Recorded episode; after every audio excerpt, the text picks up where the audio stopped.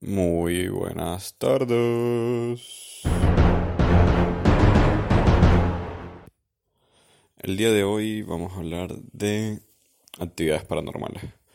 ¿Por qué vamos a hablar de actividades paranormales? Porque... de que vuelan, vuelan.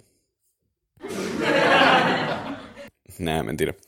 No sé, es un tema que siempre me gustó y, y en realidad a lo largo de mi vida me han pasado cosas bien, bien raras. Creo que este puede ser un podcast corto, pues no, no sé si me acuerdo de todas las cosas que me han pasado, pero por ahí, por ahí sí me acuerdo de todas y, lo, lo, extendemos. Además decir que al final eh, pueden dejar comentarios, sus propias anécdotas o algo. Eh, empecemos por el más, el más reciente de todos. Eh, aquí en Argentina estaba viendo, me puse con mi novia a ver Hill House. Vieron esta serie de Netflix de, de la casa más embrujada de la historia de Estados Unidos y tal, bla, bla. Entonces, bueno, eh, yo soy extremadamente miedoso, mi novia es igual o más miedosa que yo. Y estábamos viendo la serie y nada, todo bien, o sea, estamos recagados, solo la veíamos que si de día, una vaina así, pero lo, la estábamos aguantando. Una noche, eh, mi novia estaba súper intranquila durmiendo en su casa, ella vivía en un cuarto mínimo, y de repente a las 3 de la mañana ella me empuja de la cama, literalmente me tira de la cama al piso, yo me despierto cuando estoy cayendo, pongo las manos en el piso, me levanto y ella me grita que ¡Ah! Yo la veo y le grito que ¡Ah! ¿Qué te pasa? ¿Estás loca? Prendo la luz y ella se para llorando como que tuvo una pesadilla, como que vio algo y tal y, y nada, pues yo, me tuve que hacer el valiente y ya. No me hice el valiente nada, esperé que se durmiera y me senté en una silla a ver comiquitas hasta que amaneciera. Fueron sólidas tres horas que saliera el sol, pero nada, lo, lo pude aguantar. Este, cuando era chiquito yo salía con... Y chiquito, mira, mira, hace unos años eh, tenía una, una novia que, que la mamá era burda de turbia. Este, y le encantaban las películas de terror y los fantasmas y las vainas esa gente queda como mala vibra. Uno de grande después entiende como que hay gente con buena vibra y gente con mala vibra. A esa señora mala vibra. El señor un día nos contó que, que estaba en un estacionamiento después de jugar la Ouija y todos vieron como las paredes empezaron a sangrar. Y yo, ah, oye, qué cool, ¿sabes? Me encanta saber esas cosas. Y particularmente en esa casa este, siempre me pasaban cosas extrañas. Un día estaba revisando la, a ver si había quedado en la central. Por suerte había quedado en la central, que es 64, hace 10 millones de años, por cierto. Y estoy así feliz en la silla de la sala y sentí como me agarraron de la silla de la sala para atrás y me movieron y que ¡plá! Si yo volteo, no hay nadie, y yo, ah, bueno, sí, todo bien, tranquilo. Y le a la cocina que estaba la gente, le digo, tipo, no, sí, bueno, queda en la central y por cierto, hay un fantasma en tu casa. O sea, si quieres hacer algo al respecto, estaría bueno.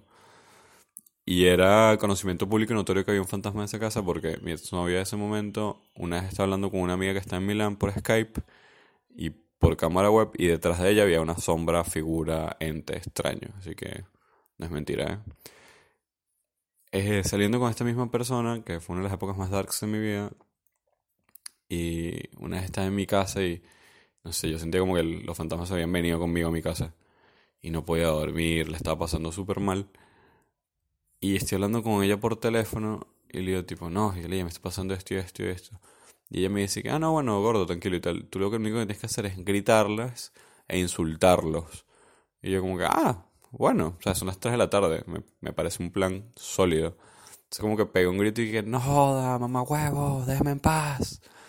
No sé si me van a creer o no, verdad. Me chupo un huevo si me creen, pero de repente todas las puertas de la casa hicieron que decir, ¡Bla! los que han ido a mi casa y los que no, en la parte de arriba de mi casa hay una, dos, tres, cuatro, cinco, seis puertas. Cuatro se cerraron de golpe. Esto pasa mientras yo estaba hablando por teléfono con mi, con mi novia. Ella lo escuchó y me dijo, mejor quédate en tu cuarto, sal, pero no vuelvas a hacer eso. Y yo como, oye, gracias, qué amable. Tú y tus brillantes ideas. Hablando de veces que me empujaron de la cama, este, eh, mi novia de actual me empujó de la cama acá, pero en Venezuela alguna vez yo llegué a sentir que alguien me empujó de la cama. Real, así, ¡pa! Y me paraba tipo, bueno, ¿qué carajo? Y creo que siempre existe esta cultura de, que a las 3 de la mañana, 3, 3 y media, siempre pasa algo malo. O sea, no es que siempre pasa algo malo en las películas sino que como es, es la hora donde uno está más sensible, todavía falta mucho para que amanezca, y todo, todo es bien turbio y denso esa hora. Entonces, y yo siempre me levantaba a esa hora. Era agotador, era agotador. Fue una época en Caracas donde yo juraba y perjuraba que en mi casa había un fantasma y, era muy ladilla. Hasta lo hablaba con mi mamá y mi mamá, mi mamá también es súper miedosa con esas cosas. Pero como, no sé, entre una cosa y otra, eh, no, no volvió a pasar más. Un amigo una vez se quedó en mi casa y el tipo se baró todo asustado y tal. Y yo, marico, ¿qué te pasa y tal? Me dijo, marico, abrí los ojos y soñé que todo está lleno de serpientes, el techo, las paredes, el cuarto. Y dijo, más nunca me voy a quedar dormir en tu yo, bueno, suerte amigo, yo dormí súper bien. ¿Y qué otra cosa así puede ser? Dios, juré que tenía más cuentos sobre esto. Eh, bueno, una vez una persona me contó, esto sí puede ser cuentos ajenos. Una persona me contó que fue a hablar con, con su mamá. La mamá estaba en el cuarto y, y nada, quería hablar con ella y tal. Y la mamá estaba actuando súper, súper extraño. Y de repente cuando le ve los ojos, la mamá tiene todos los ojos negros y le dice, ¿qué? ¿Qué? ¿Qué tienes? Y tal. Entonces le empezó a decir el nombre de la mamá y que mamá, mamá, mamá, mamá, mamá. Y la mamá, que al parecer no era la mamá, le dijo tipo, tu mamá no está aquí. Deja de preguntar por ella. Y se empezó a cagar de la risa. Y que, ¡Ah! Imagínense la, risa más horrible que ustedes puedan imaginar.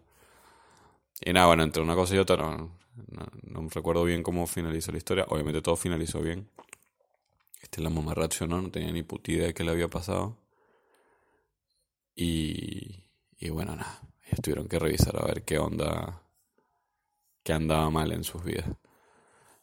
Y todo el tema de, la, de las actividades así como paranormales se lo juro, a mí no me llaman la atención, pero me ha tocado vivirla.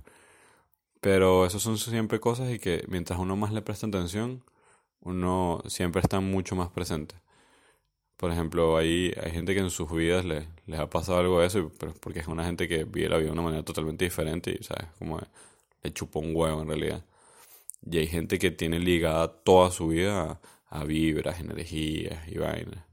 Así que mi recomendación sería tipo, dejen a los están muertos, muertos y ocúpense de los vivos que son personas bien pesadas. Eh, este fue cortito, sí.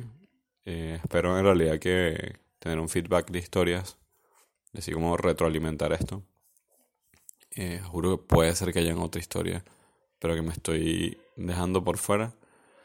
sí, tengo que preparar mejor los podcasts, yo sé. Este en teoría lo iba, a escribir todas las todos los cuentos que tenía y ya los iba a plasmar, pero lo quise hacer rápido porque en un, en un rato me voy al trabajo y bueno, siempre aprovecho antes de ir al trabajo para, para sacarme un podcast o dos.